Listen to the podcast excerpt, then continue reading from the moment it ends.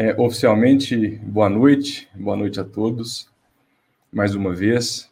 Que Jesus possa abençoar-nos a todos nessa noite, possa pacificar os nossos corações, acalmar as nossas mentes, que possamos encontrar no Espiritismo a promessa de Jesus, quando ele disse que iria, mas que enviaria em seu nome o Consolador para que ficasse eternamente convosco. Que a nossa fala nessa noite leve um pouco de instrução, mas que, acima de tudo, possam encontrar na nossa fala consolo para a vivência e a experiência de tempos tão difíceis quanto os atuais. Eu queria, antes de, de começar, pedir a todos nós que vamos assistir essa live nesse momento e no futuro, essa nossa conversa, que deixássemos de lado os nossos preconceitos, aquilo que nós já vimos, ouvimos até hoje, para ouvir aquilo que o Espiritismo tem a nos oferecer sobre esse tema tão importante e tão necessário. E para que lá no final nós possamos avaliar aquilo que foi e aquilo que não foi útil. Porque é necessário e é indispensável lidar com temas como esse. O Espiritismo é uma doutrina que nos faz pensar, nos leva ao raciocínio lógico. Caso contrário, estaríamos ainda hoje presos aos dogmas das outras religiões, àquelas que fizeram muito por nós e que nos trouxeram até aqui hoje. No entanto, Jesus nos liberta dos intermediários entre Deus e o homem. Quando ele estabelece uma intimidade entre nós e Deus, chamando a inteligência suprema de Pai ele estabelece a afinidade nessa relação, nos levando a pensar que nós não precisamos mais de intermediário para nos ligar, para nos conectarmos ao Pai. E nele aurir forças para lidar com temas tão desafiadores quanto esses. Existem temas que nós temos, de fato, dificuldade para falar sobre ele. Até mesmo por uma questão cultural. Temos dificuldade porque não foi conversado conosco, porque nós vimos, estamos vindo de uma geração patriarcal, machista, onde as pessoas tinham pouco o hábito de conversarem e até mesmo porque faltava referência para lidar com assuntos delicados quanto esse. Esse em especial, nós temos pouca referência. O próprio codificador não fala sobre esse assunto, por falta de tempo, obviamente. Nós temos três perguntas no Livro dos Espíritos falando sobre sexo. A de número 200, quando Kardec pergunta se o espírito tem sexo. A de 201, quando Kardec vai perguntar se o espírito pode animar o corpo de um homem e depois uma de um, o corpo de uma mulher. E a de número 202, quando ele vai perguntar se para o espírito era preferível envergar um corpo masculino ou um corpo feminino. E nós teríamos ainda um artigo escrito pelo próprio codificador, que foi lançado na revista Espírita do mês de janeiro do ano de 1868, onde ele traz nesse artigo um título intrigante, se fazendo uma pergunta e levando a sociedade daquela época para que refletíssemos juntos. O tema é: a mulher tem alma ou as mulheres têm alma? Kardec faz uma provocação à sociedade daquela época porque ele era combatível e ele enfrentava os temas. Quando nós não enfrentamos os temas, nós criamos os tabus. O que são os tabus? Tabus são temas que nós deixamos de lado, colocamos numa caixinha, colocamos lá fora e não conversamos sobre esses assuntos.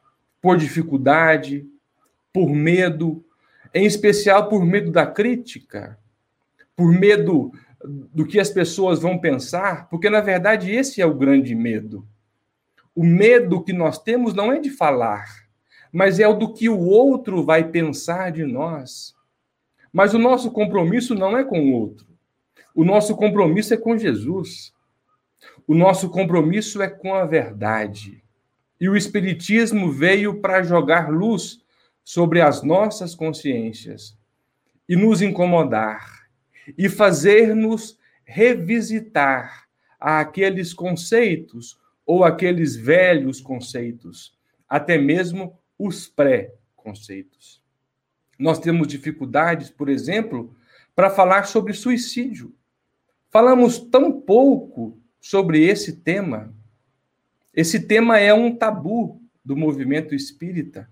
Falamos sobre ele ampassando no mês de setembro, que é quando a sociedade se levanta para preconizar ou para valorizar a importância da vida, mas falamos de forma muito superficial, muito rasteira.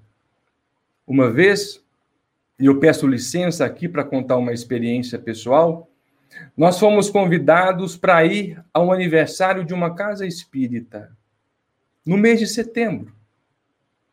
E o dirigente da casa, à época, sugeriu que falássemos sobre o suicídio. E lá fomos.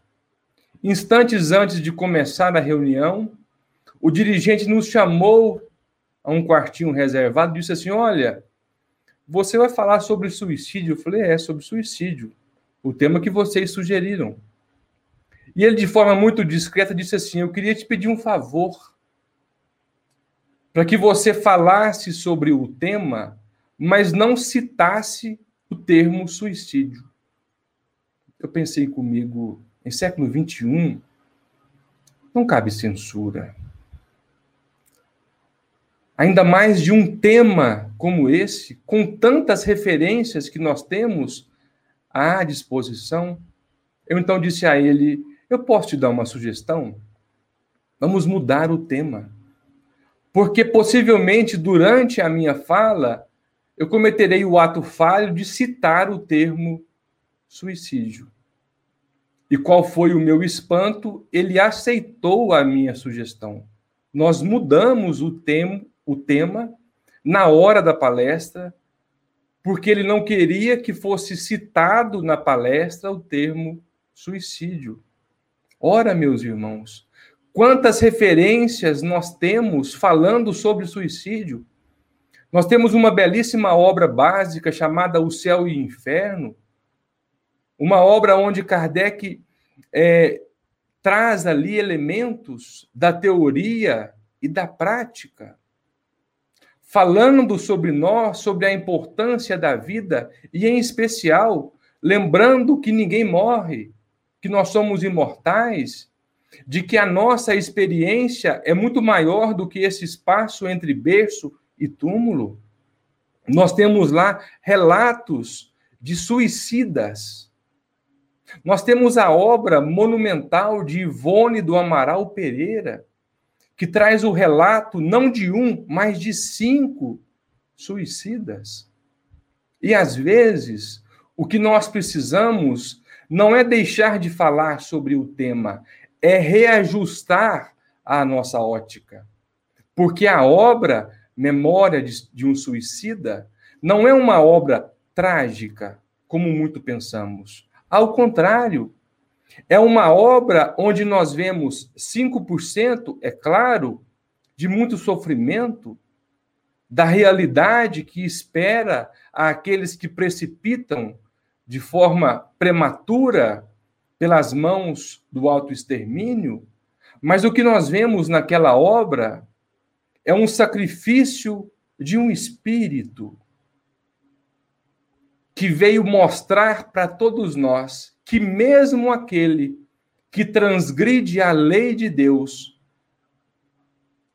exterminando o seu corpo físico, tem auxílio. Então, é uma obra que, acima de tudo, traz esperanças aos nossos corações. O Espiritismo é a doutrina que consola, é aquele que fala de que nós somos espíritos e não corpo. Leon Denis, no livro Depois da Morte, vai dizer que ninguém morre sozinho, nem mesmo os suicidas. O consolo existe para cuidar desses. Jesus hipotecou a Maria, a nossa Mãe Santíssima, para cuidar de todos aqueles que partiram de forma prematura do corpo físico. Outro tema que nós temos dificuldade para abordar na casa espírita é política. Não falamos sobre a política na casa espírita. E é claro que aqui nós não estamos falando para que levantemos bandeira, para que façamos campanha. Não. Não é esse o papel de uma casa espírita. Ele não pode se aliar, fazer conchavos com homens, como muito bem lembrou Jesus na obra monumental A Boa Nova. No capítulo 24, A Ilusão do Discípulo, quando Humberto de Campos vai descrever o plano de Judas. Porque a intenção de Judas era um plano político, para mais tarde entregar o reino de Jesus. Nós não estamos falando para fazer política em uma casa espírita. Não é isso. Mas é para orientar quanto à importância do voto. Porque o que transforma uma sociedade não é um post em uma rede social. O que transforma uma sociedade é um voto consciente. É a formação de uma sociedade mais educada. Porque os corruptos que nós vemos lá hoje saíram dos nossos lares, foram formados por nós enquanto pais, pais que hipotecamos a terceiros a educação desses filhos. Mas talvez o maior tabu que nós enfrentamos em uma casa espírita, em uma sociedade, é o tabu do sexo. É o tabu da homossexualidade. Há pouco tempo, eu vi um post de uma jovem em uma rede social muito interessante. Ela, à época, ela fez esse post depois que uma transexual havia sido assassinada, se não me engano, no Rio de Janeiro. Ela coloca no post assim: enquanto isso, as lives espíritas continuam. Ou seja, enquanto isso, nós não falamos sobre isso. Quantas vezes nessa quarentena você que me assiste, assistiu uma live sobre sexo, sobre sexualidade, sobre homossexualidade. A casa espírita que nós frequentamos aqui em Ibiá tem a nossa idade. Eu não vou falar a minha idade, mas vou falar a idade da casa espírita. a casa tem 37 anos. E eu nunca assisti a uma palestra sobre homossexualidade. Sabe por que, que nós não falamos? Por preconceito, por medo. Porque esses temas não foram tratados com naturalidade. E deveriam ser tratados de forma naturais, porque é natural. Isso está previsto na lei, visto que Deus sabe de tudo e conhece de tudo. Por que não falar sobre homossexualidade à luz do espírito imortal em um país que se apresenta como o coração do mundo, a pátria do evangelho? Por que não falar sobre tema tão importante como esse no país onde mata mais transexual do mundo? Sabe qual é? O Brasil. Um país onde homossexuais são mortos. Aí muitos podem dizer: Mas heterossexuais também são mortos. São. Heterossexuais também são mortos. Mas eles não são mortos por serem heterossexuais. Os homossexuais, os transexuais, são mortos por serem trans, por serem homossexuais. Nós não falamos porque nós somos uma sociedade preconceituosa. Uma sociedade que tem falhado em debater, em conversar com naturalidade temas tão relevantes como esse. Há pouco tempo agora, nesse mês agora, o mês passado, um adolescente tirou a vida depois de sofrer um bullying, bullying por ter gravado um vídeo. E a sociedade homofóbica cai em cima, não é?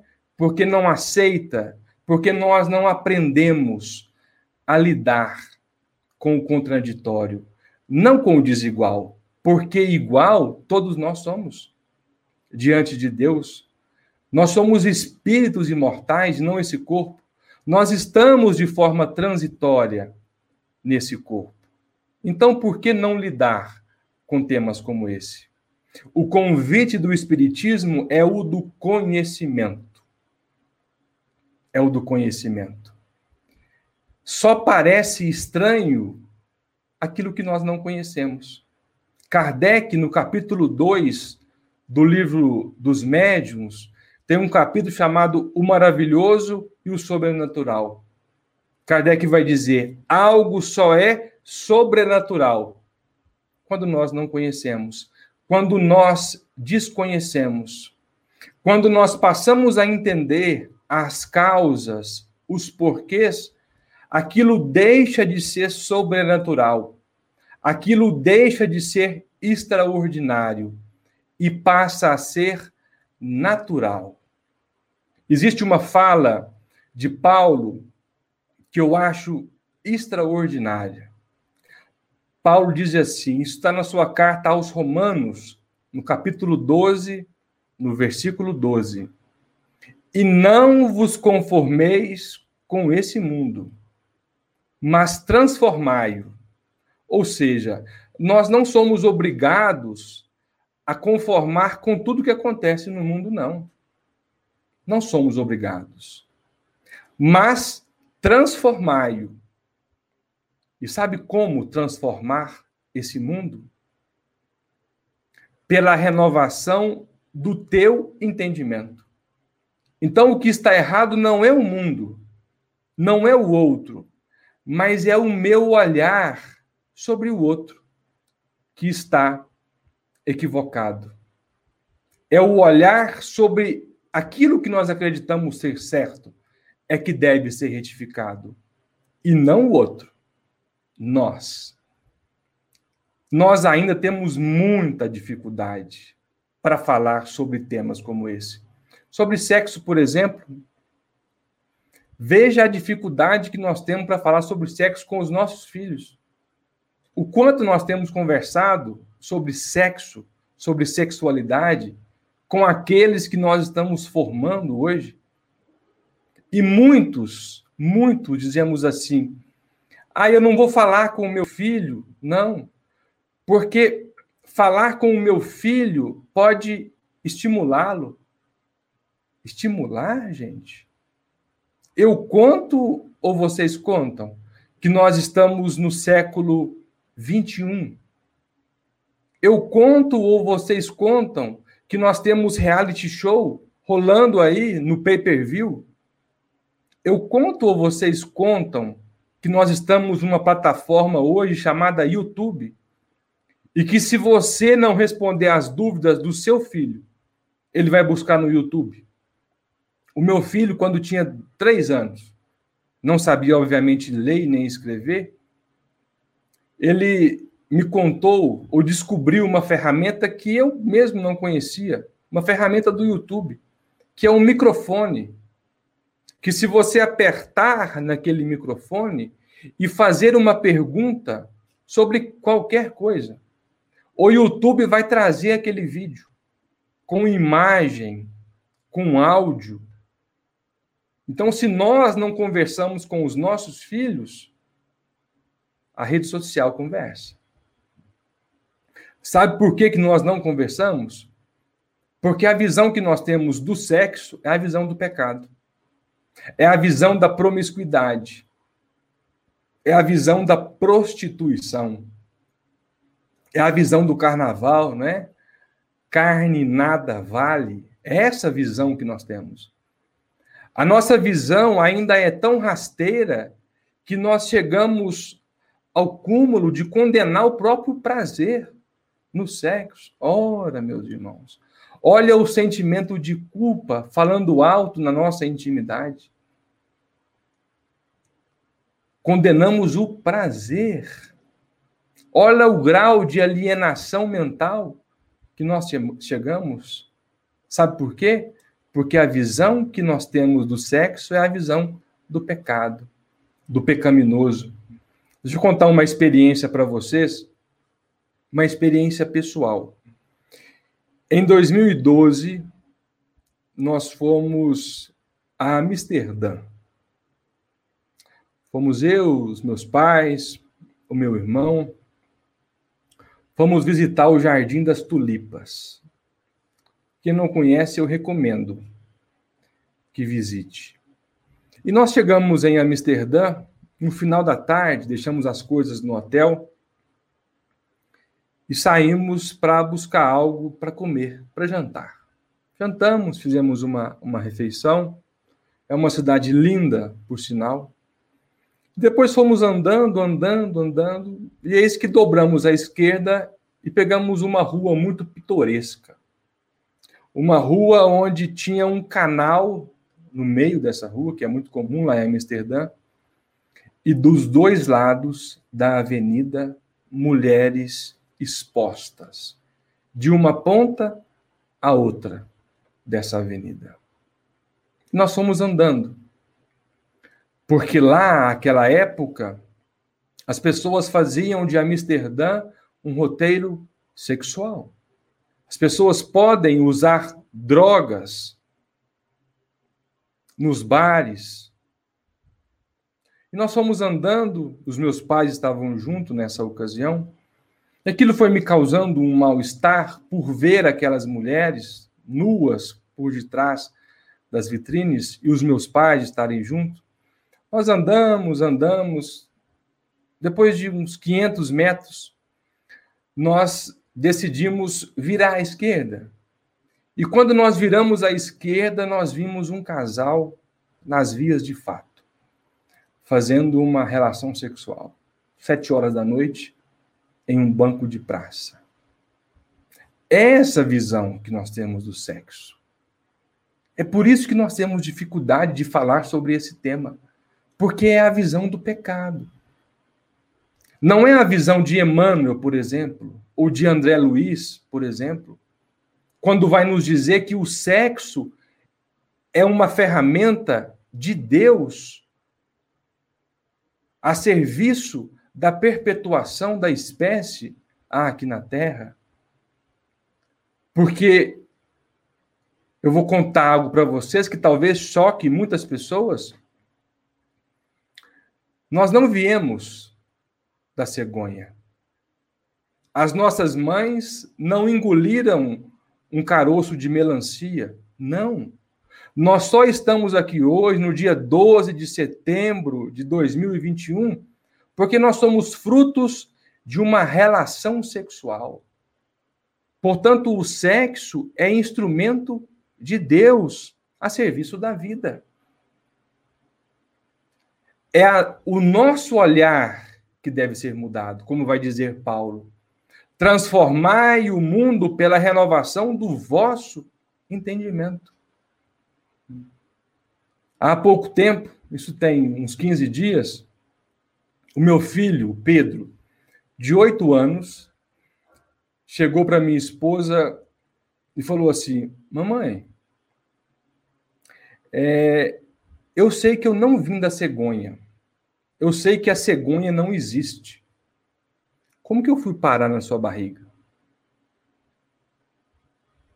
Como que eu fui parar na sua barriga? Meu filho tem oito anos.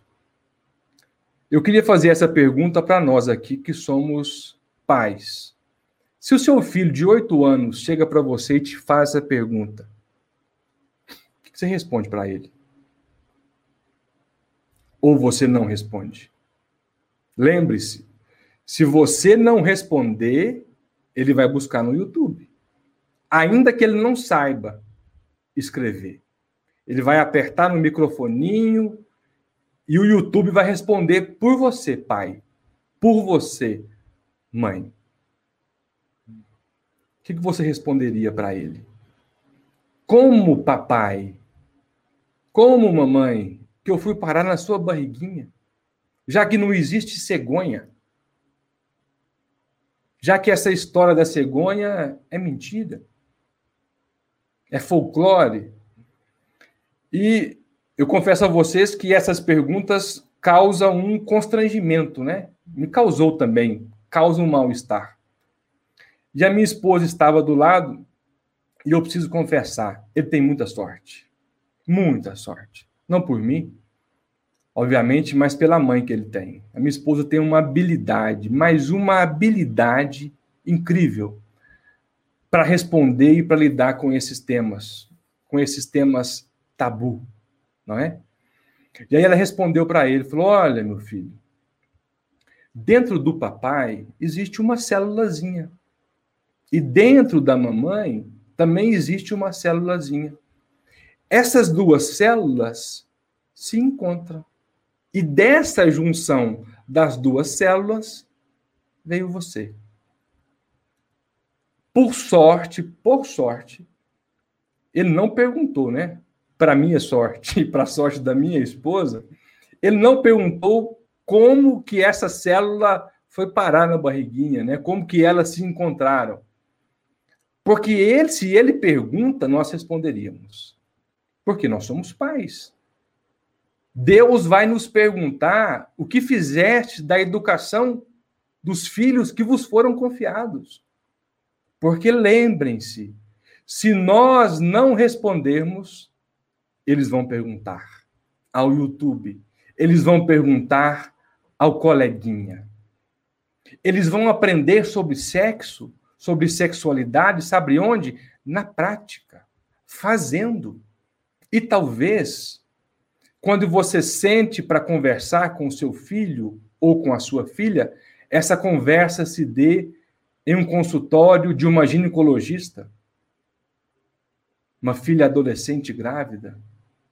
Ou pode ser mais trágico, pode ser que essa conversa se dê diante de um infectologista, diante de uma doença sexualmente transmissível. É preciso conversar mas eu tenho dificuldade para falar sobre isso. Se você que está me ouvindo enquanto pai tem dificuldade para falar sobre isso, como eu também tenho, procure ajuda. Busque ajuda, busque um profissional da área, um psicólogo, um urologista, uma ginecologista, mas não deixe de responder às dúvidas dos seus filhos. Porque de uma forma ou de outra, eles vão encontrar as respostas. Eu me lembro aqui do meu pai, é, quando eu fui morar fora, em Uberlândia, morei muito tempo fora, em Uberlândia, meu pai me levou num urolo, um urologista. Eu era um adolescente à época, e isso ficou marcado na minha, na minha memória. Ele falou assim para o médico: Olha, doutor, ele está vindo morar fora, aqui em Uberlândia? E eu queria que o senhor explicasse para ele, ou tirasse todas as dúvidas que ele tivesse sobre sexo. Mas, acima de tudo, sobre prevenção de doenças. Converse com ele. E ele, então, se levantou e me deixou a sós com aquele médico. Nós fomos conversando, muita coisa eu já sabia, muitas coisas eu ainda não sabia, e conversei numa boa com aquele médico. Então, se você tem dificuldade para lidar com temas como esse, procure ajuda, recorra a alguém, a algum vizinho, algum amigo, mas não deixe de conversar sobre temas como esse. Ok? Feito essas considerações iniciais, vejam como a nossa conversa promete ser longa, porque nós estamos apenas nas considerações iniciais, vamos propriamente para a homossexualidade. Felizmente, felizmente, em 1990, nós precisamos reconhecer que é um pouco tarde, o termo homossexualismo foi revisado. Até 1889, usava o termo homossexualismo. E o sufixo ismo quer dizer doença. E a ciência, então, através dos seus estudos, das suas pesquisas, concluiu que, na verdade, a homossexualidade não era uma doença. A transexualidade não era uma doença. E quem está dizendo isso não sou eu, Daniel. Não é o Espiritismo. Não é um dogma. Quem está dizendo isso é a ciência. E Kardec, no Evangelho segundo o Espiritismo, tem um, texto, um texto brilhante, dizendo que o Espiritismo é o elo entre a ciência e a religião, ou seja, aquilo que a religião não consegue explicar, a ciência explica. Aquilo que a ciência não consegue explicar, a religião explica. Então, quando a ciência explica, o espiritismo se abstém. Quando a ciência não explica, o espiritismo avança. Então, em 1990, a ciência aboliu o termo homossexualismo e passou a adotar o termo homossexualidade, comprovando cientificamente que a homossexualidade não é uma doença. Mas então, o que é a homossexualidade? O Divaldo traz uma definição que eu acho brilhante para o termo. Ele vai dizer assim: perguntaram para ele né, o que era homossexualidade. Ele então responde: Ah, meu filho, homossexualidade é uma condição reencarnatória. Assim como a heterossexualidade é uma condição reencarnatória. Assim como a bissexualidade é uma condição reencarnatória. Que está prevista na lei divina, conforme nós dizemos, porque nada acontece sob é, a permissão, sem que para isso não haja, então, a permissão de Deus. Eu queria espelhar aqui para nós é, um slide, porque é um slide bem curto que nós, que nós fizemos, para que pudéssemos aprofundar um pouco mais nesse tema e trazer algo aqui que nós achamos importante para as nossas reflexões. Nós vamos entender aqui, primeiramente, o que é sexo biológico, o que é identidade de gênero e o que é orientação sexual. O que é o sexo biológico? Isso tudo para a gente entender o que é homossexualidade e o que é heterossexualidade. E também para entendermos juntos aqui, à luz da doutrina espírita, o que é a transexualidade. O que é o sexo biológico? É aquilo que tem a ver com o nosso corpo físico. É aquilo que faz do Daniel, encarnado nesse corpo, ter essas características físicas que eu tenho.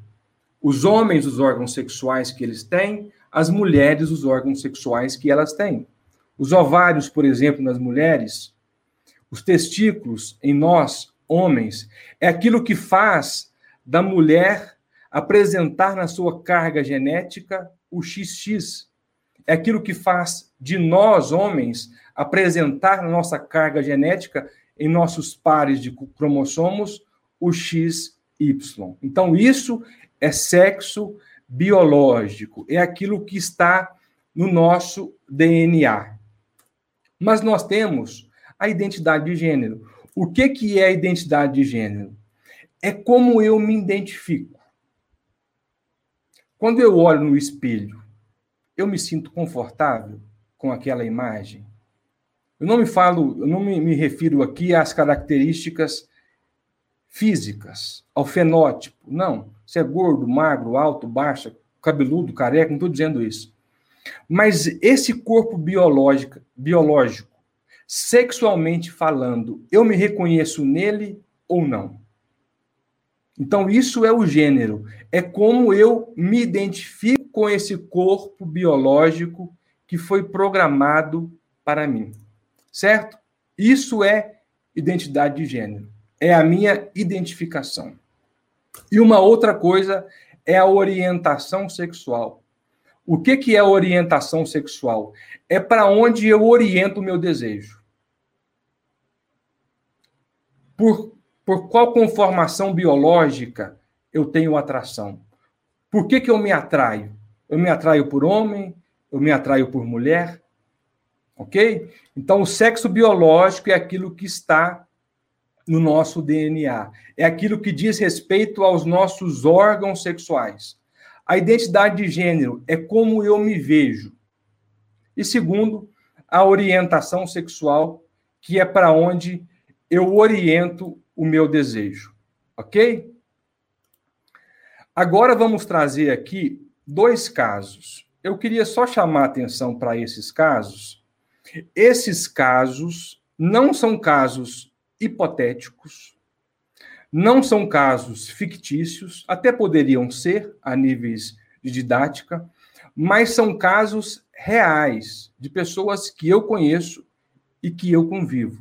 Então, nós vamos trazer dois casos aqui para que possamos entender o que, que é sexo biológico, o que, que é identidade de gênero e o que é orientação sexual. Ok? Esse primeiro caso nós temos uma pessoa que, biologicamente falando, ela é do sexo feminino. Ela tem os órgãos sexuais de uma mulher. Ok? Biologicamente falando, ela é do sexo feminino, ou ela é uma mulher. Portanto, ela é XX.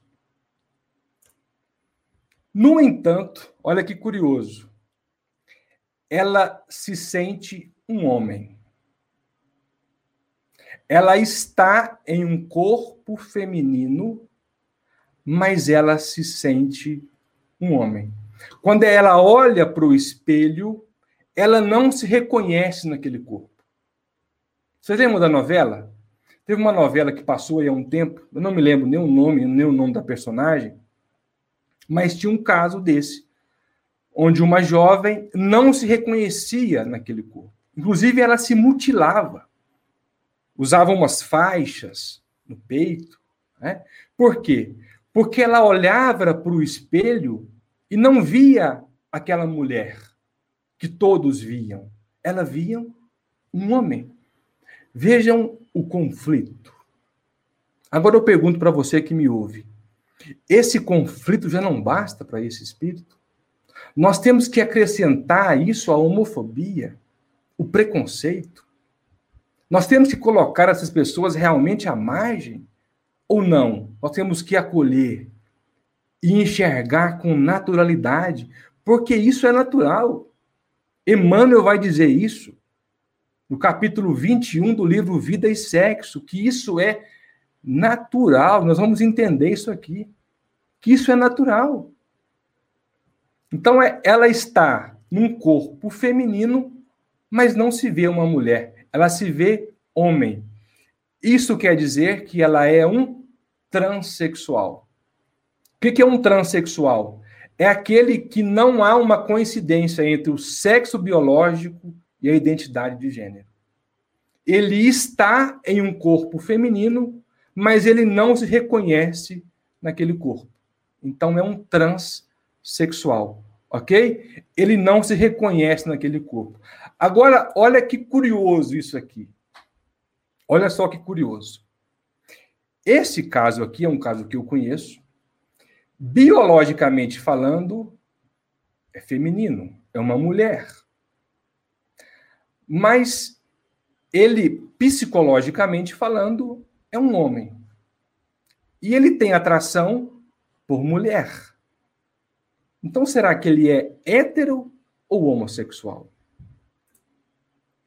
Olha só, nós estamos falando de uma mulher, biologicamente falando, que tem atração por outra mulher. será que é hétero ou será que é um homossexual? Ela é heterossexual. Sabe por quê? Porque a orientação sexual tem a ver com o gênero e não com o sexo biológico. Isso aqui eu confesso que é algo um pouco complexo e eu levei tempo para entender isso. Devo isso a um grande amigo que me ensinou muito sobre isso. E eu li recentemente uma obra do Andrei Moreira chamado Homossexualidade sob a ótica do espírito imortal. Ele fala muito sobre isso. Então, ele é um heterossexual. Por quê? Porque ele se sente um homem e se sente atraído por mulher, pelo sexo oposto. Hétero quer dizer diferente. Homo quer dizer igual. Então, heterossexual é aquele que sente atração por uma pessoa do gênero oposto ao seu. Homossexual é aquele que sente atração por alguém do gênero igual ao seu. E o bissexual é aquele que tem atração pelos dois gêneros. Emmanuel, gente, fala tudo sobre isso e nós vamos entender isso aqui daqui a pouco, ok? Então é um homem trans, certinho? Atração, pois tem atração por um gênero diferente, por isso é um heterossexual. Esse é o primeiro caso. É um homem trans. Nós temos agora um segundo caso. Volto a reafirmar um caso real de uma pessoa que eu conheço e que eu convivo. Ele nasceu em um corpo masculino. Então ele tem os órgãos sexuais de um homem. Se ele é masculino, ele é XY. Esse é o seu sexo biológico. Qual que é o seu gênero? O seu gênero é homem. Por quê? Porque quando ele olha para o espelho, ele se reconhece naquele corpo. Ele está confortável naquele corpo. Então, ele é um homem cis. Porque é quando há uma coincidência entre o sexo biológico e a identidade de gênero e aquilo que ele consegue enxergar. Então ele se sente confortável. Lembrem no outro caso, era trans porque porque a pessoa não se reconhecia naquele corpo. Ela estava em um corpo feminino, mas pensava como homem, ok? Então ele se reconhece nesse corpo, por isso é um homem cis. E a orientação sexual, atração por homem. Então, se ele é um homem, falando do gênero, e tem atração por outro homem, ele é um homossexual. É aquele que tem atração pelo mesmo gênero. Temos mais um slide, mas vamos deixar esse slide para daqui a pouco. Então, nós fizemos esses dois estudos de caso para que nós pudéssemos entender melhor essas condições reencarnatórias. Agora, o que, que o Espiritismo tem a dizer sobre isso? Emmanuel vai dizer no capítulo 21 desse livrinho aqui, que é um livrinho fininho, mas é um livro tão profundo que eu re recomendo a todos.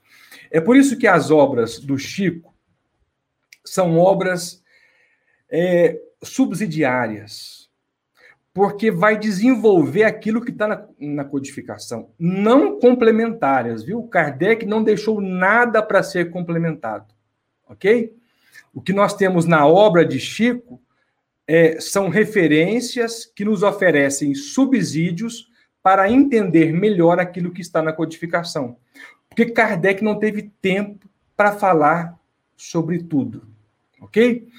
Então, é, Emmanuel, no capítulo 21 desse livro, onde o título é Homossexualidade, ele vai dizer que a ciência, com as bases materialistas, elas não têm ferramentas, não têm ferramentas para compreender toda a extensão de uma reencarnação sob a ótica da hétero ou da homossexualidade. Não tem ferramentas para isso. A única forma que nós temos de encarar essa condição reencarnatória, a homossexualidade, de forma mais natural, é a encarando sob a ótica do espírito imortal, sob a ótica da reencarnação. Sabe por quê, meus irmãos? Porque uma coisa é sexo biológico, outra coisa é sexualidade. A nossa sexualidade não cabe no nosso corpo físico. Isso quer dizer que eu não sou esse corpo. Eu não sou esse corpo. Está lá no, no, na, no livro dos Espíritos. Ora o espírito está num corpo masculino, ora ele está num corpo feminino. Então nós não somos aquele corpo. Por que essas experiências diferentes? Porque a experiência em um corpo masculino me oferece um mundo de oportunidades. A experiência num corpo masculino me oferece um outro mundo de oportunidades. Por isso que é necessário essa mudança, ora num corpo masculino, ora num corpo feminino, para que possamos aprender dessas experiências aquilo que aquele corpo, que aquela condição pode nos oferecer. Então, a nossa sexualidade é muito maior do que essa experiência de homem, por exemplo. Aliás, para ir mais longe e ampliar o nosso raciocínio, o espírito integral que nós somos não cabe nesse corpo físico. A alma encarnada é uma expressão do espírito, mas não todo o espírito. O que é? Como assim, Daniel? Quer ver? O que, que você foi na encarnação passada? Você se lembra? Não? E na anterior? Também não? O que, que você era há dois mil anos atrás? Não se lembra? Por que, que nós não nos lembramos? Isso não quer dizer que a memória, que o registro não exista. O, o registro existe. Onde? No espírito. Mas o nosso cérebro não consegue expressar todas essas experiências. Se ele não consegue expressar todas essas experiências, é porque o corpo é deficitário. Então, se as nossas experiências é, de memória não cabem no corpo físico, vocês acham que as nossas experiências sexuais, que a nossa sexualidade cabe nessa experiência? Não. Nós poderíamos dizer que a soma das experiências, ora no corpo masculino, ora no corpo feminino, ora no corpo masculino, ora no corpo feminino, a soma dessas experiências formam a nossa sexualidade ok? E essa experiência que nós estamos vivendo hoje, de alguns anos, de algumas décadas, é a expressão mínima dessa sexualidade. Nós poderíamos dizer que a nossa sexualidade é como se fosse um país. Imagina o Brasil. É a nossa sexualidade. A soma de todas as experiências. E o que é o Daniel, o homem hoje? É um Estado é uma expressão dessa sexualidade. Ok? Então, não cabe tudo nessa experiência. E olha o que André Luiz vai dizer. É interessante o que ele diz. É, a realidade integral, porquanto, regendo esses marcos, permanece um espírito imortal, com idade, às vezes, multimilenares encerrando consigo a soma de experiências complexas. O que obriga a própria ciência terrena a proclamar, prestem atenção nisso, presentemente, que a masculinidade e a feminilidade totais são inexistentes na personalidade humana do ponto de vista psicológico. Por quê? porque não cabe a nossa personalidade nesse corpo físico. Isso está no livro Sexo e Destino, no capítulo 9 desse, desse livro. Ok? Então, feito essas considerações, que homossexualidade é atração por um gênero igual, a heterossexualidade uma atração por um gênero diferente, e que sexualidade é a soma dessas experiências, nós vamos entender talvez aquilo que gera mais dúvida, né? Por que, que alguém então reencarna homossexual? Será que eu pedi para reencarnar para experimentar um conflito como esse? E para entender um pouco mais sobre isso, um abraço para os amigos que estão no chat. Uriel, um abraço, viu, meu irmão? Vanderlei, um abraço para você, para Elizabeth, para Glória.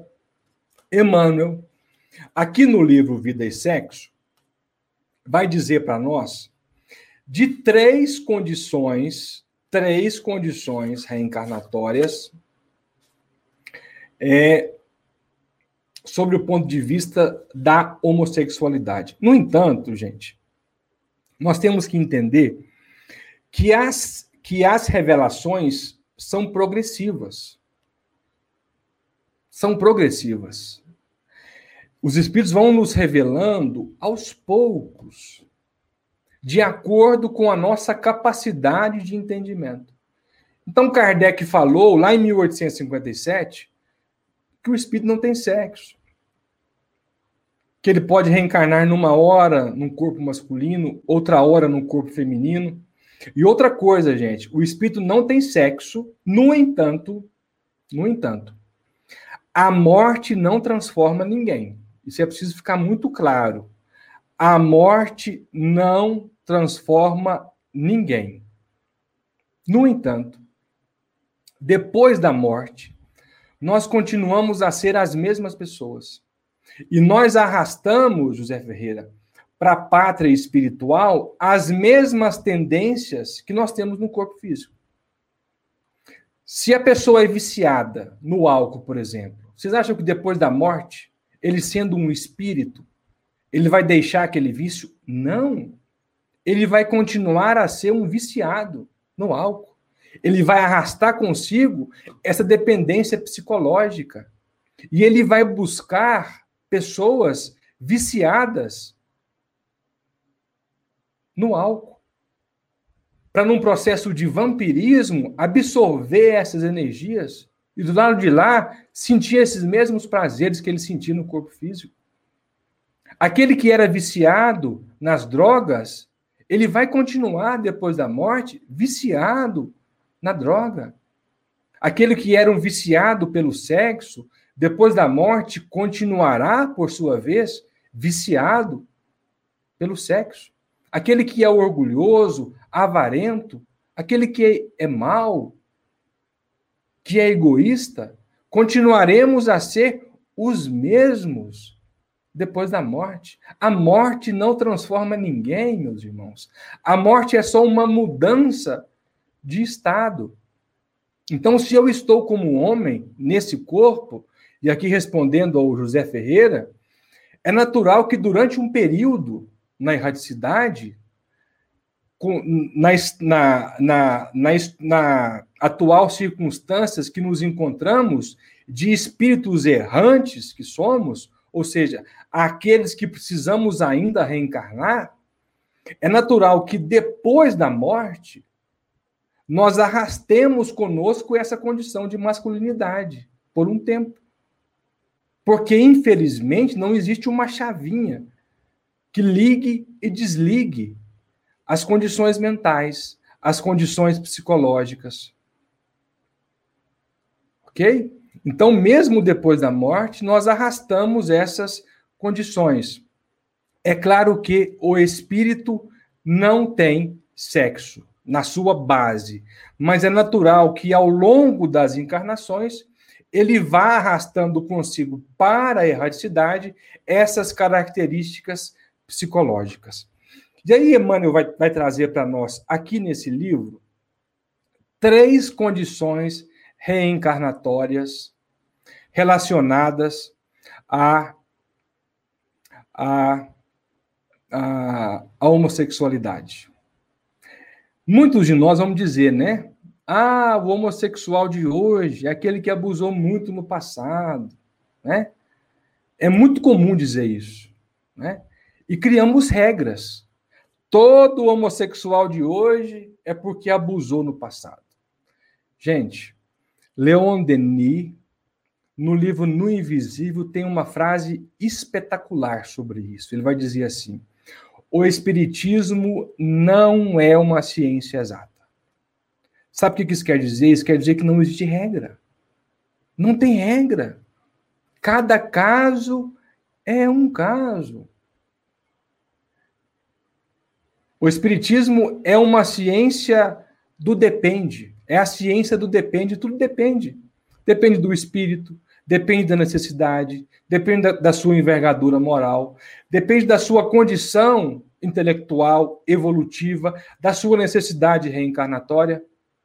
Sabe o que é exato? Exato é a água, por exemplo. Em qualquer lugar do mundo que um cientista unir dois átomos de hidrogênio e dois de oxigênio, ele vai fazer água. Isso é ciência exato. Exato é a Coca-Cola. Em qualquer lugar do mundo que você pedir uma latinha de Coca-Cola, ela tem o mesmo gosto, as mesmas características, físicas, inclusive. O sabor é o mesmo. McDonald's, por exemplo, eu fico impressionado com o McDonald's. Se você entrar em um McDonald's, em Uberaba, em Uberlândia, em Auriflama, em São Paulo, em Amsterdã, em Londres, no Japão, e pedir um Big Mac, é impressionante. O pão macio. A alface parece que foi recém-colhida. O tomate, o hambúrguer da mesma forma, até o cheiro de todos os McDonald's é o mesmo. Porque é um padrão. Isso é ciência. Algo passível de ser replicado. Em matéria de espiritismo, em matéria de espírito imortal que nós somos, nada é replicável. Cada processo reencarnatório é um, assim como cada desencarne é um. André Luiz, no livro Obreiros da Vida Eterna, tem um caso curioso, quando ele vai acompanhar o desencarne de um espírito chamado Dimas. E aí, quando eles estão chegando em nosso lar, Dimas começa, André Luiz começa a fazer pergunta para Dimas: Dimas, você tem fome? É. Se pudesse comer, eu comeria. Mas se não pudesse também, tudo bem. Você tem sede? É, se pudesse beber água, beberia, mas se não, se não puder, também não tem problema. Você tem sono? É, se pudesse descansar, eu queria, mas se não pudesse também, não tem problema. E André Luiz anotando tudo aquilo, né? Aí Alexandre olha para ele e fala assim: André, por que, que você está anotando tudo isso? Isso está lá no livro é, Obreiros da Vida Eterna, no caso Dimas. Está no finalzinho do capítulo. Aí André Luiz fala assim: ah, é porque no futuro eu quero lançar um livro. E eu quero contar isso para os irmãos que estão encarnados. O orientador diz para ele assim, de forma bem, bem é, dura até: André Luiz, rasga e joga fora. Porque não existem dois desencarnes iguais. Porque cada espírito é um. Assim como não existe dois reencarnes iguais. Assim como nós deixamos a matéria de forma diferente, nós entramos na matéria de forma diferente. Cada caso é um caso, ainda que seja uma reencarnação sob a condição da homossexualidade. Então, uma das condições reencarnatórias pode ser, sim, aquele que abusou. Pode ser, pode. No entanto, aqui nesse livrinho, no último capítulo, Emmanuel vai dizer assim: porque nenhum de nós podemos atirar pedras no que diz respeito a sexo, no que diz respeito à sexualidade, porque todos temos dificuldades. E todos. Ele criou uma regra. todos temos dificuldades. Porque todos ainda somos espíritos de primeira ordem. Ainda não sou, aliás, de terceira ordem. Que, quem dera se fôssemos de primeira, né? Somos de terceira ordem. Estamos engateando no processo evolutivo. Então, todos nós temos dificuldades nessa área. Alguns em maior, outros em menor. Então, essa pode ser uma condição reencarnatória, sim. Agora, olha que interessante isso aqui. Olha o que Emmanuel vai dizer, a segunda condição reencarnatória.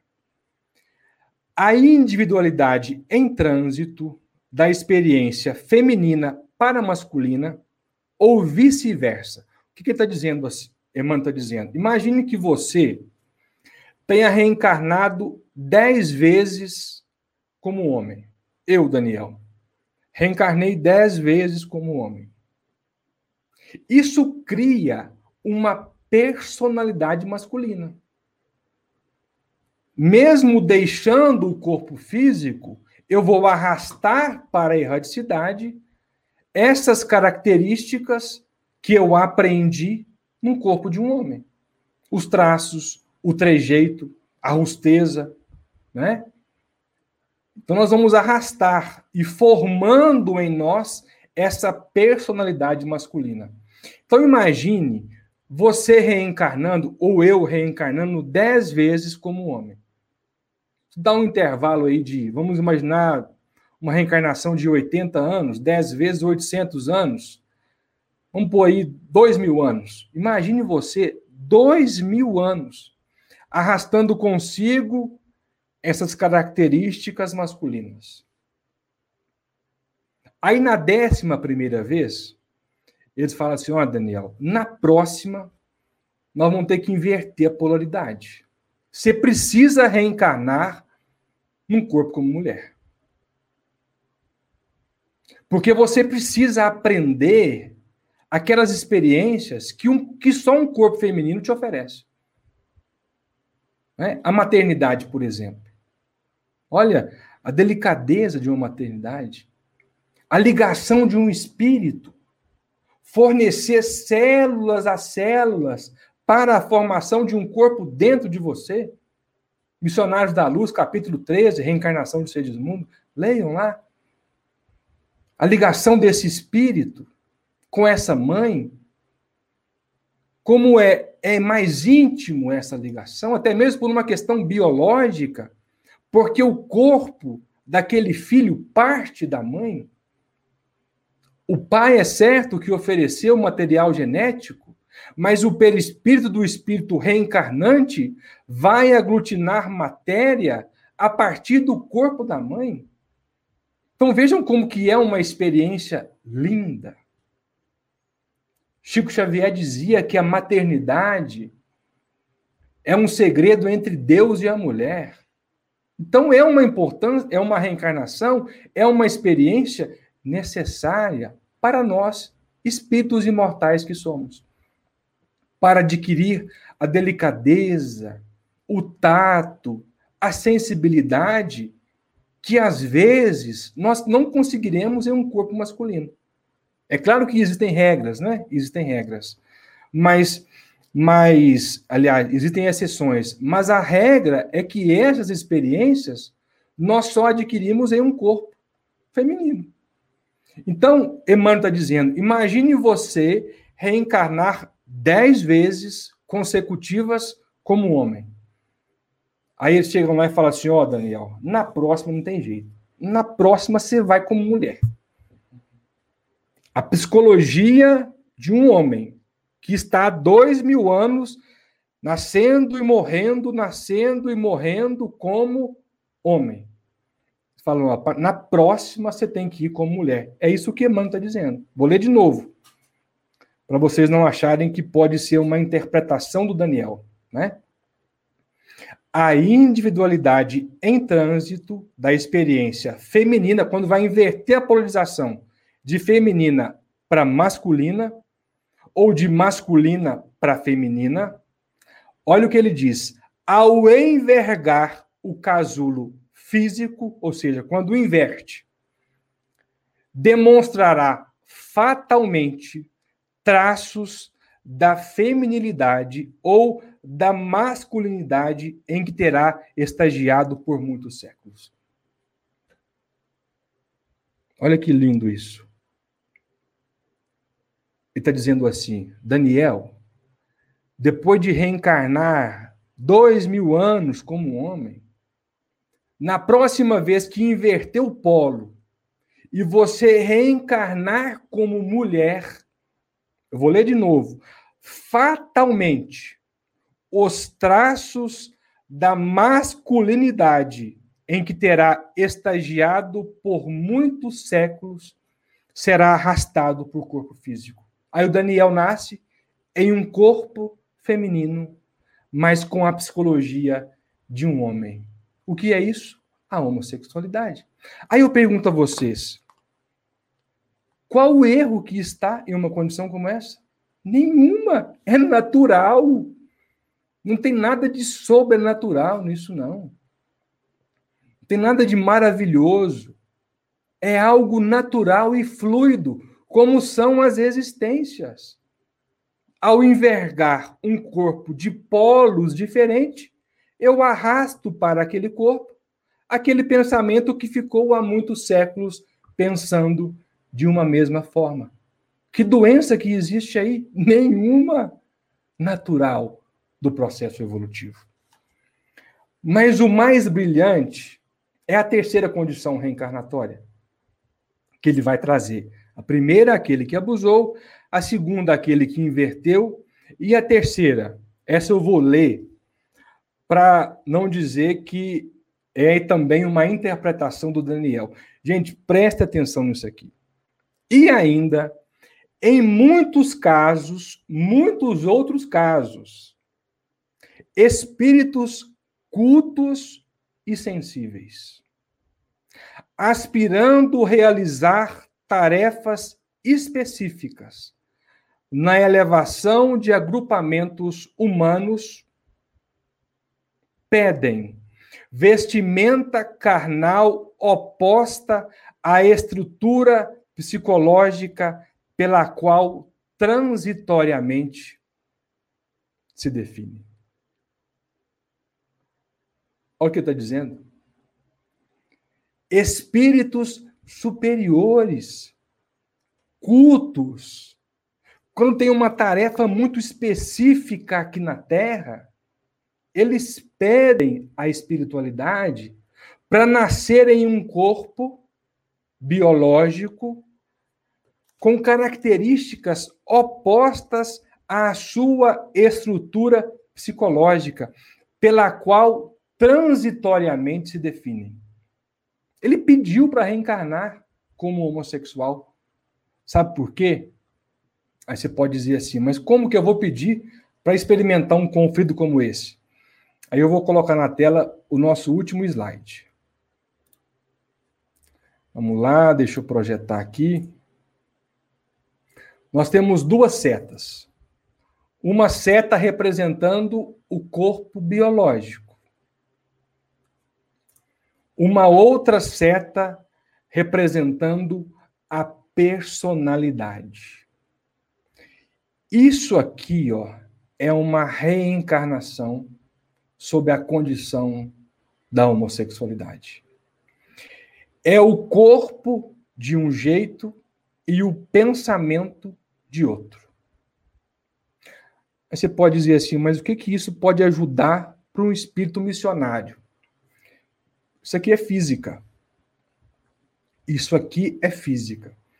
Quem é bom em física aí vai relembrar comigo que quando nós temos dois vetores em sentidos opostos, exercendo a mesma força, qual que é a resultante? Fala para mim aí nos comentários. Qual que é a resultante de dois vetores em sentidos opostos, empregando a mesma força? Qual que é a resultante disso? Já brincar de cabo de guerra? Quando você era criança? João Carlos Batista, meu amigo lá do Rio de Janeiro. Já brincou, João Carlos, de cabo de guerra? Vamos imaginar nós estamos brincando de um cabo de guerra. Tem uma corda, aí você coloca uma criança de cá, João Carlos de cá e o Daniel de cá. O Daniel puxa para cá e o João Carlos puxa para cá. Se a mesma força que eu empregar para cá, o João Carlos empregar para lá, para onde que nós vamos? Para lugar nenhum. A resultante é zero, é nula. Isso é física dois vetores em sentidos opostos com a mesma força, a resultante é nula. Sabe o que isso quer dizer? Equilíbrio. É equilíbrio. Se você colocar num balanço duas crianças de um mesmo peso, uma de um lado, outra de outro, o balanço fica exatamente nessa linha. Equilíbrio. Isso quer dizer que essa, talvez muita gente pode estranhar o que eu vou dizer, mas uma reencarnação como essa tem tudo para oferecer mais equilíbrio para o espírito do que uma condição heterossexual. Porque o corpo está levando para um lado e o pensamento está levando para o outro. A prova disso é que o nível de infidelidade entre os homossexuais é baixíssimo. Eles são muito mais fiéis do que nós, heterossexuais. Convivem muito melhor do que nós. Porque muitos sabem lidar com essa condição reencarnatória que lhes foi oportunizada nessa existência. Ok? É, obviamente que nós não fechamos aqui as, as condições reencarnatórias. Pode ser que existam outras condições reencarnatórias, mas vamos ficar com aquilo que Emmanuel nos traz, ok? Ele nos oferece essas três linhas de raciocínio. Então, caminhando para o nosso, o nosso encerramento, eu queria lembrar aqui uma passagem do Fábio de Mello. Fábio de Mello é danado, né? Gosto muito dele. É um padre muito espiritualizado. Ele conta que uma vez é, era aniversário da Marrom, cantora Marrom. É, a Marrom fez aniversário e convidou ele para sua festa de aniversário, que foi em uma escola de samba no Rio de Janeiro, no Salão da Mangueira, se não me engano, no Rio de Janeiro. E o padre Fábio de Mello conta que foi para essa, essa festa.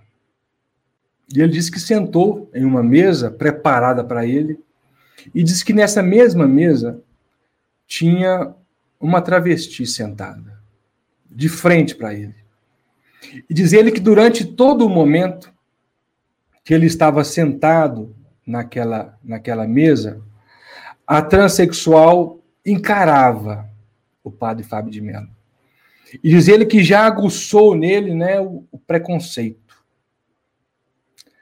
E a primeira coisa que veio à mente dele é: e se ela pedir para tirar uma foto comigo? O que vão pensar de mim? Um padre da Igreja Católica, né? O que vão pensar ao ver uma foto do padre estampada num jornal abraçando um transexual, uma travesti? E diz ele que quanto mais aquilo o incomodava, mais a travesti lhe olhava, fixamente. E ele que foi, diz que foi instintivo. Ele ficou uma meia hora naquela festa, ele levantou, e quando ele pegou o caminho da saída, a transexual também. Ah, muito, muito obrigado, viu, Janete? A, tranve, a travesti é Luana Muniz. Isso, muito bom. Tem esse caso aí na, na internet, nós podemos pesquisar, se quisermos. Dizer que quando levantou para se colocar no portão da escola de samba, a travesti veio de encontro a ele. E chegou para ele e falou: Olha, padre, eu gosto tanto do senhor. te admiro tanto. Acho o senhor tão espiritualizado. Diz ele que a fala da travesti foi desarmando. E ele foi deixando para trás aqueles preconceitos, aquele orgulho bobo. Ele foi deixando de lado o medo e foi enxergando aquilo de forma natural, como deve ser encarado. Como vai dizer Paulo, né? É o nosso olhar que deve ser retificado e não o outro. E ela foi desarmando, desarmando, e foi enaltecendo as qualidades do padre. E ela falou assim: Padre, eu queria te fazer um pedido. Você podia tirar uma foto comigo? Diz ele que, de prontidão, falou perfeitamente: vou tirar uma foto com você. Mas antes disso, uma das pessoas que haviam levado o padre falou assim: Padre, você conhece ela? A Luana Muniz? Ela é muito conhecida, padre, aqui no Rio de Janeiro. Porque ela tem uma instituição aqui no Rio de Janeiro que toma conta de desabrigados. Ela mesma, padre, já recebeu na sua instituição dezenas e dezenas de crianças. Ela dá banho, padre, nessas crianças, cuida dos machucados, embala essas crianças como filho, padre. Os filhos que ela não pôde ter biologicamente, mas hoje os tem emocionalmente. Ela, padre, corre atrás de campanhas e doa material escolar para essas crianças. Faz campanhas diárias para manter essa instituição com muita dificuldade. Mas faz questão de honrar essa instituição. Doa cesta básica para essas crianças. Para que essas crianças se sintam acolhidas e tenham o um mínimo de dignidade. Dignidade essa que muitos de nós heterossexuais somos incapazes de dar por todos aqueles que estão ainda hoje cruzando o nosso caminho. Sabe por quê? Porque a parábola do bom samaritano ainda hoje é contada. Porque ainda hoje nós conseguimos, nós continuamos a não enxergar aqueles que não tiveram as oportunidades que nós, heterossexuais, tivemos. Mas a Luana não, padre. Ela acolhe e acolheu a todos. O padre diz que terminou de ouvir essa história em prantos. Dizer que depois de ouvir aquela história, ele fez questão de ajeitar a gola do caminho, da camisa, ajustar o ângulo da foto, porque o prazer daquela foto não era da travesti, era dele. Porque até aquele momento ele não havia é, cruzado com um cristão que vivesse tão dignamente o evangelho do nosso Senhor Jesus Cristo como a Luana viveu. Sabe por quê? Porque no final, lá no final, o dia que os nossos olhos cerrarem para o corpo físico, Deus não nos perguntará que corpo nós envergamos, que condição sexual nós envergamos. Ele nos perguntará quantas lágrimas nós enxugamos, quantos machucados nós somos capazes de curar, de cicatrizar, a quantos nós levamos alimentos, a quantos nós consolamos e acolhemos. Portanto, o Espiritismo é essa doutrina consoladora que apresenta-nos como espíritos e não como corpos. Eu peço desculpa por ter me alongado por uma hora e 26 minutos, mas eu, é, talvez por uma incapacidade intelectual, não consegui ser mais, mais sucinto, mas essas é as nossas considerações. Eu peço a Deus que possa iluminar o lar de cada um de vocês que estiveram conosco nessa noite. Mais uma vez, obrigado ao Zé Aparecido pela coragem de aceitar esse desafio, de levar um tema tão importante e tão necessário como esse. Que nós possamos enxergar esses temas com tão naturalidade como nós enxergamos a caridade, a obsessão, que também é necessário ser tratado, né? É indispensável, mas que possamos lidar com esses temas tabus e encará-los ou passemos a encará-lo com a naturalidade que ele merece. Alexandre, obrigado. Rapaz, nós que agradecemos, viu? Eu poderia ficar escutando aqui mais umas duas horas, tranquilo. Parabéns pela abordagem do tema, foi muito bem. É, vejo pelos comentários aí muitas pessoas é, se identificando pelas dificuldades que enfrenta diariamente, né? E isso a gente sabe que é totalmente falta de conhecimento a respeito do assunto, realmente, né?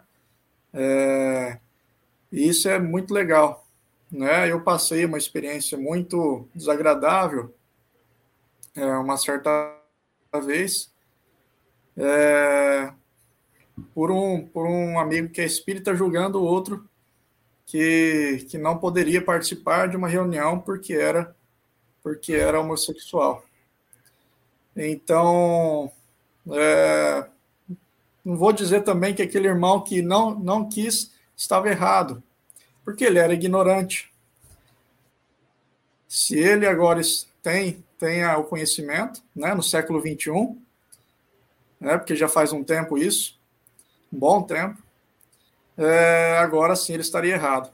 Né? Então, hoje, meus amigos, a gente não pode mais cometer esse mesmo erro de muitos e muitos anos, longos anos, né, muitos séculos atrás. Daniel, obrigado mais uma vez pelo esclarecimento, pelo tema e que nós possamos levar esse tema aí com mais é, rotina nas nossas vidas diárias, não só na casa espírita, não. A nossa rotina diária, a convivência com os outros, né? É, qualquer dúvida que as pessoas forem tendo, que nós possamos nos informar para informá-los, né? É isso aí. Nós temos algumas perguntas aqui, Daniel. Vamos fazer algumas só, viu, meus amigos? Porque senão amanhã, segundo, o Daniel não vai conseguir acordar para trabalhar. Mas vamos lá. É, algumas aqui, Daniel, tiveram muitas, então algumas é, sumiram aqui na minha. Na minha. Aqui, o Zé já até colocou uma aqui. Sumiu aqui no meu chat, tá?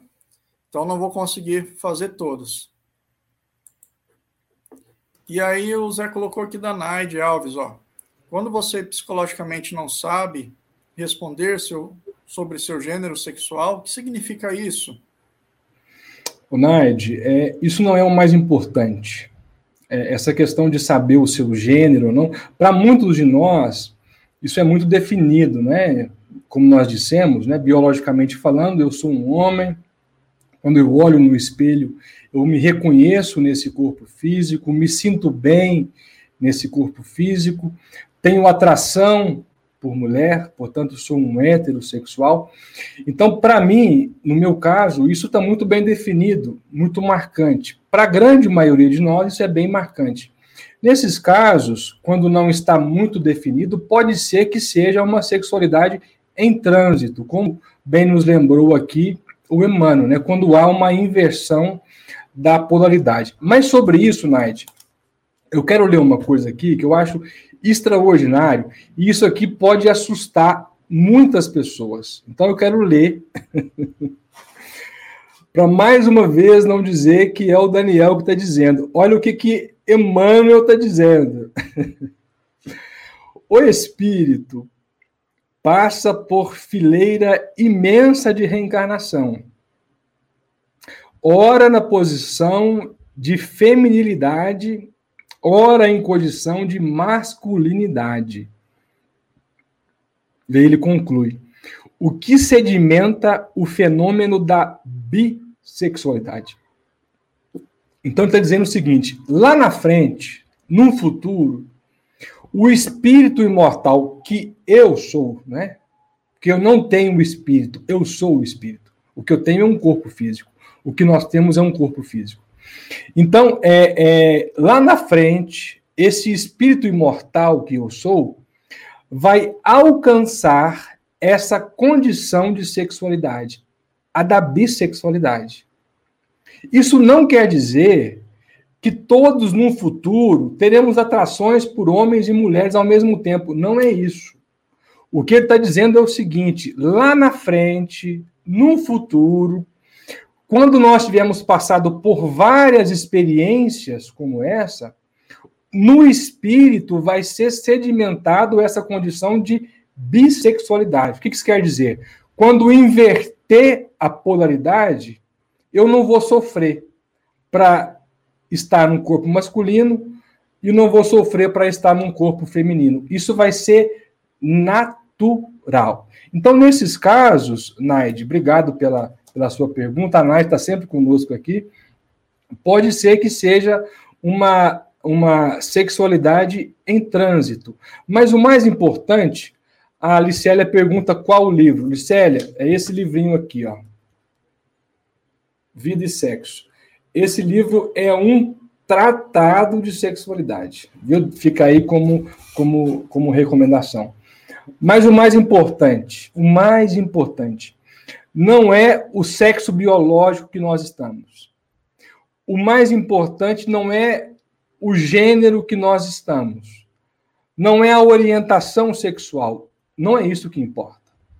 O que importa é o que eu estou fazendo da minha energia sexual. O que, que nós temos feito da energia sexual? Gente, a energia sexual é a energia que gera a vida. Portanto, é a energia mais potente que nós temos. E olha que curioso. Nós não só usamos a energia sexual durante é, o ato sexual, não. Não. Nós usamos a energia sexual todos os dias. A dona de casa, quando está fazendo comida, ela está usando a energia sexual. O artista, quando vai criar uma obra, ele está usando a energia sexual. Ao compor uma música, ele está usando a energia sexual. Eu que estou falando para vocês aqui agora, estou usando a energia sexual. Chico Xavier, uma vez, isso está gravado, é, o Divaldo que contou essa história no Congresso Espírita de Brasília de 2010. Eu estava lá e ouvi a história. O Chico Xavier contou para o Divaldo, o Divaldo, isso está gravado em vídeo, o Divaldo conta que é isso mesmo, Ana, é a energia criadora, é a mais potente que nós temos. O Divaldo conta que o Chico, quando tinha vontade em relação às questões sexuais, ele conversava com suas células sexuais. Olha a grandeza desse espírito. Ele conversava com as suas células genésicas. Ele conversava. Dizia para elas assim: Minhas irmãs, nessa encarnação, nós não viemos para isso. Nós viemos para criar livros. Então vamos canalizar essa energia para os livros Vamos usar essa energia para psicografar cartas que consolem as mães. Vamos levar consolo, esperanças para as pessoas. O Chico não teve filho biologicamente falando, mas ele teve mais de 400 filhos físicos e um deles está aqui, o livro Vida e Sexo. É isso. Espero ter contribuído ou minha amiga Naide. Joia.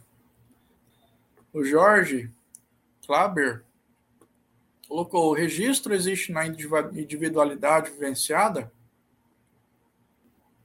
Está desligado. O, o, o Rinaldo está lembrando aqui a revista Espírita, nós citamos ela, Rinaldo, obrigado pela, pela lembrança, viu? Esse artigo é muito interessante. Nós até falamos que nós temos pouca referência sobre, sobre o tema. Kardec não falou sobre o tema. mas nesse artigo, onde ele fala sobre a mulher, sobre a sexualidade, né, ele traz algumas informações em relação a isso. Obrigado, Jorge, pela, pela sua pergunta. Se o registro existe na individualidade vivenciada. Isso, Jorge. À medida que nós vamos caminhando, essas experiências vão sendo registradas e vão moldando, vão moldando a nossa personalidade. Então, ora no corpo feminino, as experiências no corpo feminino vão impregnando na minha psicologia, né, na minha personalidade, aquelas características femininas. Ora no corpo masculino, aquelas experiências no corpo masculino vão impregnando no espírito aquelas características, aquelas impressões, aquelas experiências necessárias que vão moldando a minha individualidade enquanto espírito imortal que nós somos. Então é isso. Temos mais alguma? Vamos lá. Vanderlei, lá de Bilac, também perguntou. Ele falou para mim: Ó, oh, vou fazer uma pergunta. Hoje à tarde, ele falou. e ele pergunta: Para o espírito, a questão evolutiva não está na condição que ele se encontra, e sim a conduta moral que ele exerce, independente de ser hétero ou homossexual? É isso que nós falamos, Vanderlei. Um abraço para você, viu? Para os amigos aí do Ceará Bilac. Nós encerramos a nossa fala lembrando isso, justamente isso, esse, essa, essa colocação sua. No final de tudo, o que conta não é a condição reencarnatória, não é, não é o sexo físico que nós envergamos, não é a experiência de ter um corpo masculino e de ter um corpo feminino, não é isso que conta. Não é ter atração por homem, por mulher, ou atração pelo mesmo sexo ou pelo sexo diferente. O que conta no final é o que nós fazemos, fazemos dessa energia sexual. Para onde que nós estamos canalizando essa energia? O que que nós estamos atraindo para os nossos lares, né? O sexo é tão sagrado, espiritualmente falando, tão sagrado sob o ponto de vista do espírito, que no livro é, Sexo e Destino, no capítulo 13, durante a relação sexual de Segismundo, aliás, de Raquel e Adelino, Kardec pergunta para Alexandre se eles não iam ficar ali. Alexandre fala: não, André.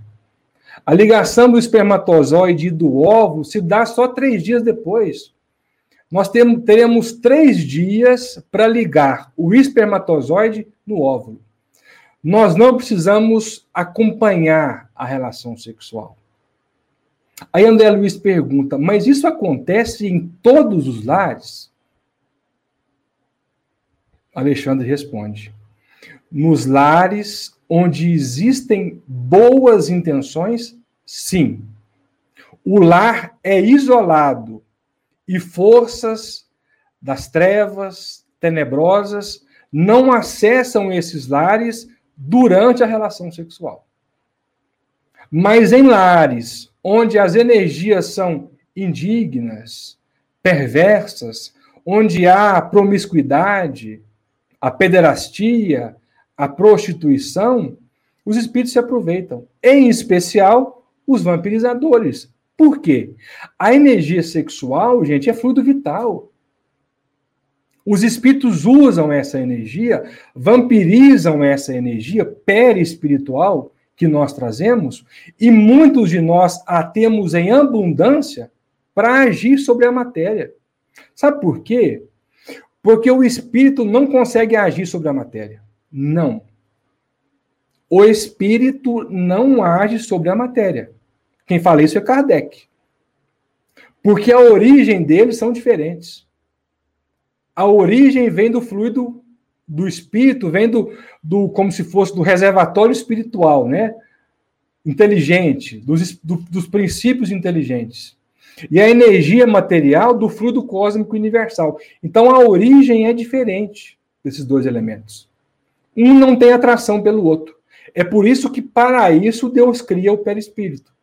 O perispírito é semimaterial, ele tem características materiais e características espirituais para ligar, fazer a ligação espírito-matéria. Então, o espírito que está do lado de lá ele não consegue agir sobre a matéria grosseira.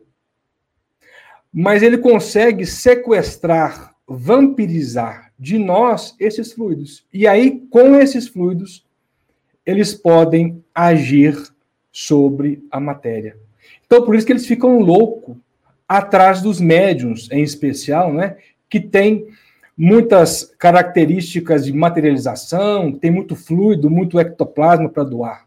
Eles são alvos desses espíritos, porque com esses fluidos eles podem agir de forma mais natural e mais favorável sobre a matéria. Então, Vanderlei, o importante não é o corpo, não é a atração, não é a orientação sexual. O importante é o uso dessa energia. Vamos lá para mais uma. O Flau Rezende também pergunta: renascer em um corpo masculino ou feminino para experiências necessárias e não vividas compromete o programa reencarnatório do espírito? Compromete, sim. compromete, sim. Aliás, sobre isso, nós precisamos pensar em duas linhas. A primeira delas, o Espiritismo vai nos dizer que quando nós não somos capazes de cumprir uma experiência que foi programada, fatalmente, no futuro, nós teremos que passar sobre ela, passar por ela, em algum momento, mais cedo ou mais tarde, nós teremos que passar por ela. No entanto, quando nós vamos reencarnar, existe um planejamento reencarnatório para nós. Nós não fomos julgados no corpo de qualquer forma, não. Nós não temos os pais que temos por acaso. Isso foi um acordo estabelecido entre pai e filho. Eu não sou o filho mais novo por acaso. O meu irmão não é o filho mais velho por acaso, não. O meu pai não é por. É claro que pode existir, sim, né, os reencarnes acidentais. Nem tudo que acontece é porque estava programado. Mas existe uma programação, conforme está na questão 258 do Livro dos Espíritos. O espírito escolhe o gênero das provas. Isso quer dizer que não existe destino pré-fixado. Senão nós seríamos uma marionete, né? Então, o gênero das provas são escolhidas previamente. Nascer rico, nascer pobre, nascer homem, nascer mulher, isso é escolhido previamente. Agora, qual de nós que cumprimos todas as provas? Raríssimos de nós somos aqueles que cumprimos à risca o nosso plano reencarnatório. Leia o livro, leia o livro chamado Os Mensageiros. Leia o livro é, Voltei do irmão Jacó.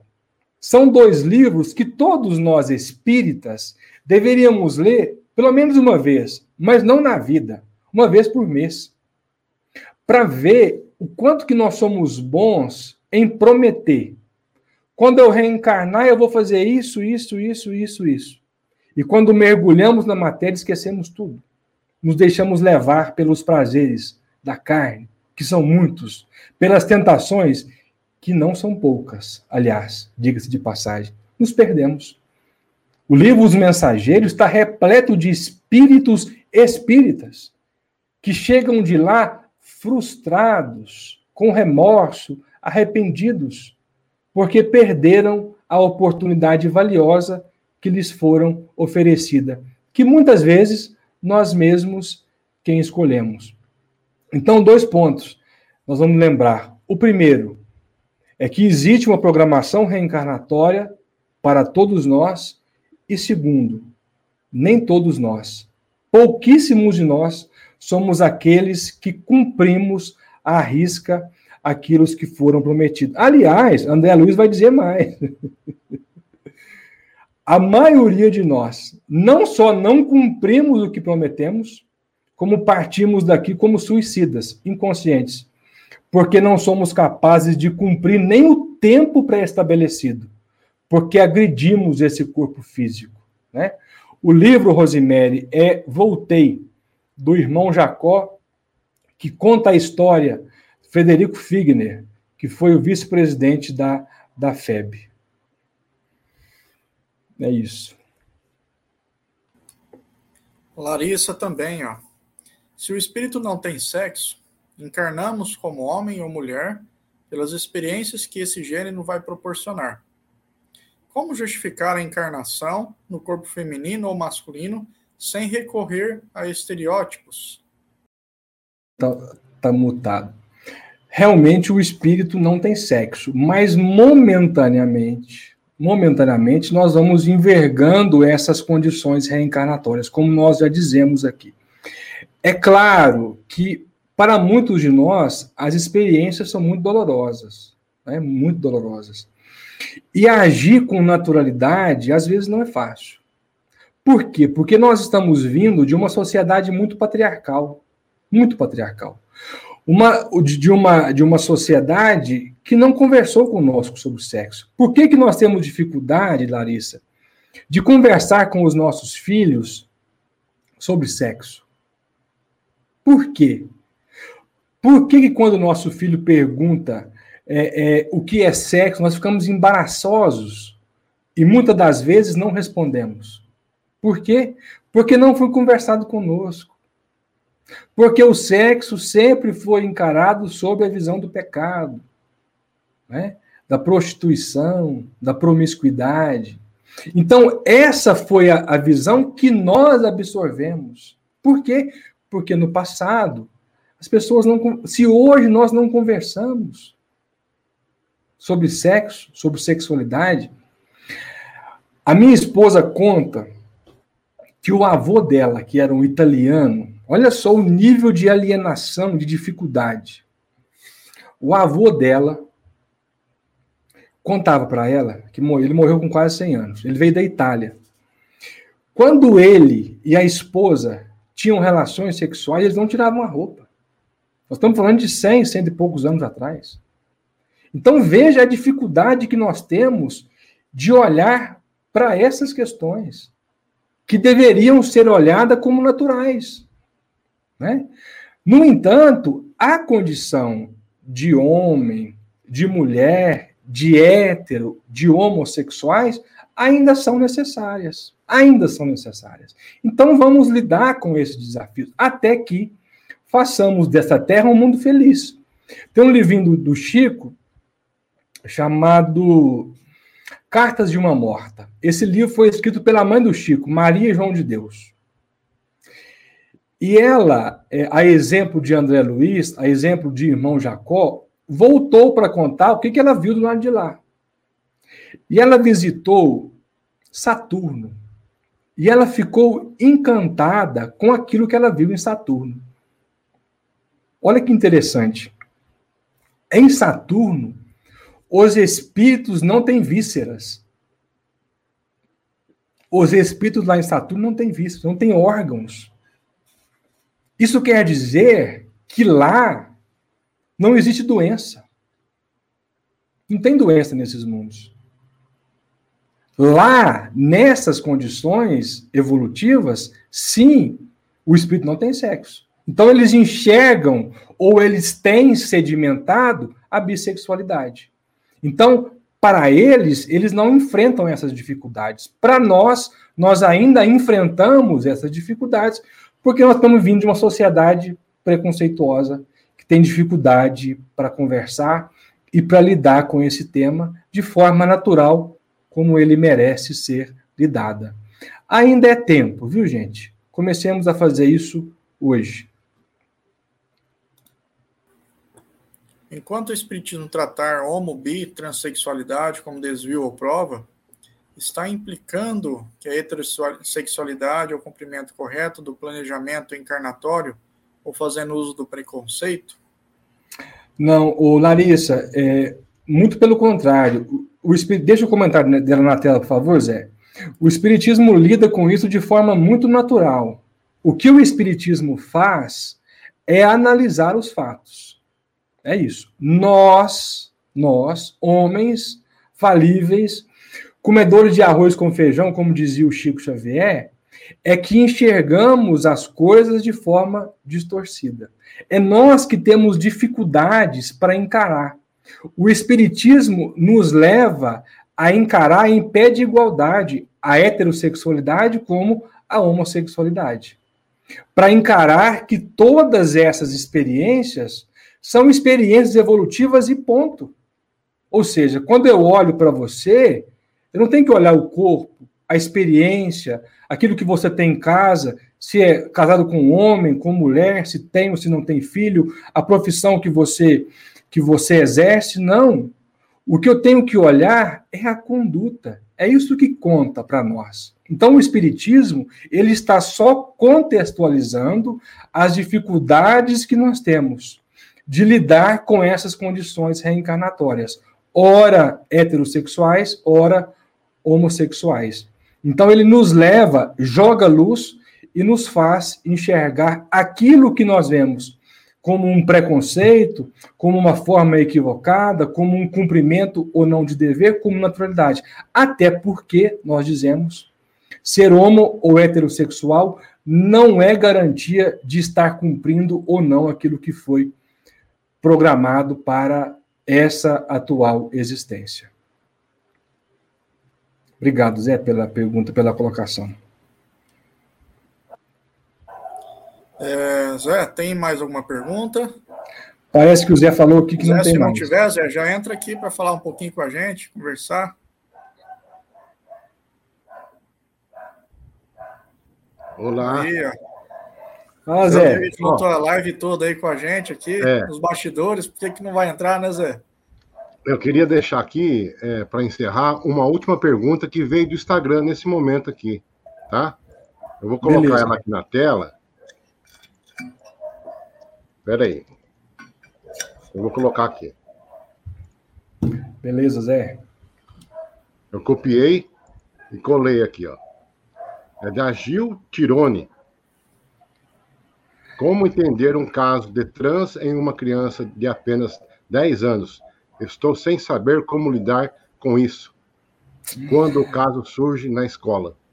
Ah, muito obrigado, viu, Gil Tirone. Primeiro, parabéns pela, pela coragem de, de fazer a sua colocação, de expor esse caso, né? Que é muito natural e isso pode acontecer Algo que nós vemos muito é as pessoas dizendo assim: ah, mas parece que está acontecendo mais. Não, não é que está acontecendo mais, é que a população está aumentando. Então a população vai aumentando, o número de casos vai aumentando, proporcionalmente falando. No entanto, nós estamos falando de uma sociedade, como nós dissemos, muito preconceituosa, muito patriarcal, que ainda não sabe como lidar com casos como esse. A nossa sugestão é o seguinte: encarar com naturalidade. E essa fala aqui é para os pais. Para encarar essa condição evolutiva com naturalidade. E não só enxergar ali a condição sexual, mas o espírito imortal que ali está, cheio de habilidades, com habilidades mil, e que se está nesse lar, não foi colocado ali por acaso. Houve um compromisso entre esses pais e esse filho reencarnante.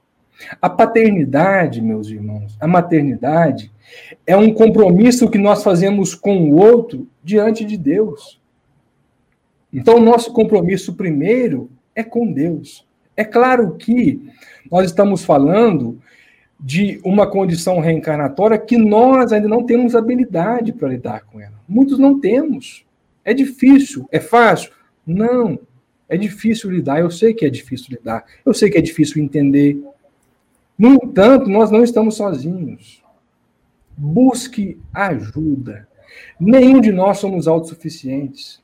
Busque uma ajuda psicológica para saber lidar com essa criança e para que ela possa viver de forma natural, como nós vivemos. Né? É claro que ela vai encontrar muitos desafios. E aqui eu sou solidário a todos aqueles que reencarnam em uma condição como essa. Porque para mim isso é natural, mas para muitos, infelizmente, não é. Eu queria dizer a vocês que vocês não, não estão sozinhos. Existe um anjo de guarda velando por cada um de vocês. Há um propósito maior por detrás disso. Eu quero dizer mais: nós vamos vencer. Vocês vão vencer o desafio de vocês, eu vou vencer os meus, o Zé, o Alexandre, todos vamos vencer. Até que vai chegar no momento em que lidaremos com isso com a forma mais natural possível. Então, busque ajuda. Busque uma ajuda, em especial psicológica, para lidar com isso de forma natural. Porque é natural. Porque é algo que está previsto. Porque não é doença. E quem diz isso é a ciência. Em 1990, a ciência aboliu, falo mais uma vez, retifico mais uma vez, ratifico, melhor dizendo, aboliu o termo homossexualismo e passou a adotar o termo homossexualidade, denotando naturalidade. Não há nada de errado com o seu filho. Está tudo certo diante da misericórdia e da providência de Deus. Muito bem. Encerrado mais um momento de palestras do Caminheiros do Bem. Contamos com a participação de todos na próxima semana e vamos à vinheta final. Pulando de sala indo para outra e continuando nesse clima, nesse clima que, que nós estamos aqui, né? Que não, não para. Se você engatar, você não quer parar. É, você quer aprender mais. Vamos que vamos. Tchau, gente. Até a próxima. Um milhão de amigos. É o que a rede Amigo Espírita deseja conquistar em seu canal no YouTube. E você, amigo espírita, pode ajudar. Convide cinco amigos para se inscreverem em nosso canal e ligarem o sino de alerta. Além de atingir a meta de um milhão de amigos, todos serão sempre avisados de novos vídeos e transmissões ao vivo no YouTube. Acesse agora raitv.com.br. Rede Amigo Espírita divulgando, instruindo e unificando.